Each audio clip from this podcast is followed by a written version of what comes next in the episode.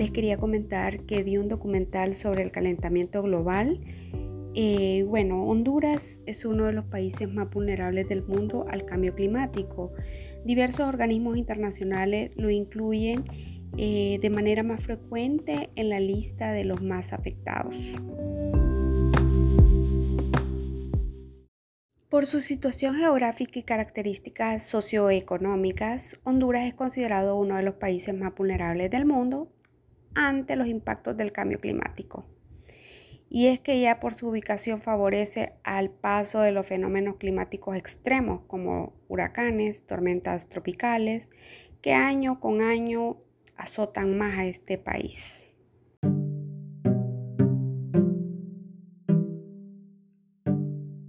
Lastimosamente, Honduras está en la ruta de huracanes, que cada vez se vienen incrementando, aunque no somos de los países que generamos altos niveles de emisiones de efecto invernadero. Por ello existe una gran amenaza de desastres naturales y eso hace que Honduras requiera con emergencia de un plan nacional de adaptación de la infraestructura productiva y de servicios para poder luchar contra todos los efectos del cambio climático.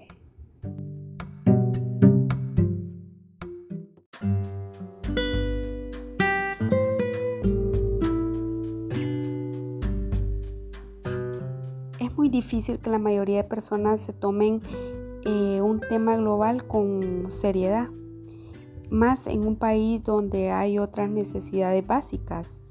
Se trata de un tema que muy poca gente le da importancia. Existe una falta de conciencia tremenda. Es tan fuerte el tema que en los próximos años se prevé que en Honduras los desplazamientos eh, serán por el clima más que por la violencia, pero es un tema que le damos muy poca importancia.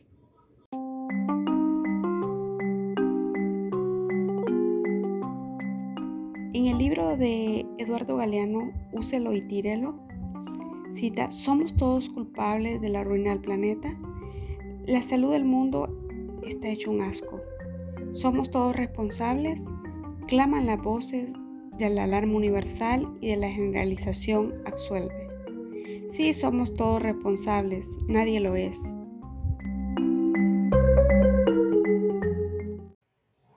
Honduras, igual que muchos países de la región, ya tienen una crisis hídrica importante que pone en riesgo la disponibilidad de agua para sus habitantes. Igual, en algunos países para combatir esta situación. Estudios del cambio climático indican que si las emisiones de CO2 no se reducen, el incremento de la temperatura provocará una subida de hasta 6 metros el nivel del mar. Y esto obligaría a desplazarse a millones de personas a nivel mundial.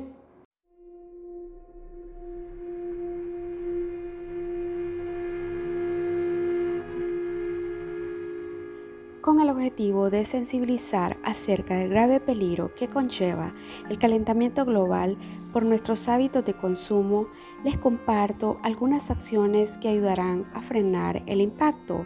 Apaga las luces, cambia los focos viejos por LED, desconecta los aparatos eléctricos cuando no los uses, reduce tus residuos, evita duchas de más de 10 minutos y compra local.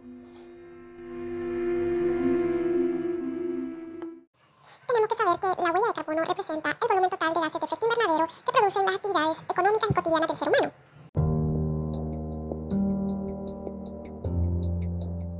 ¿Y cómo reduzco mi huella de carbono?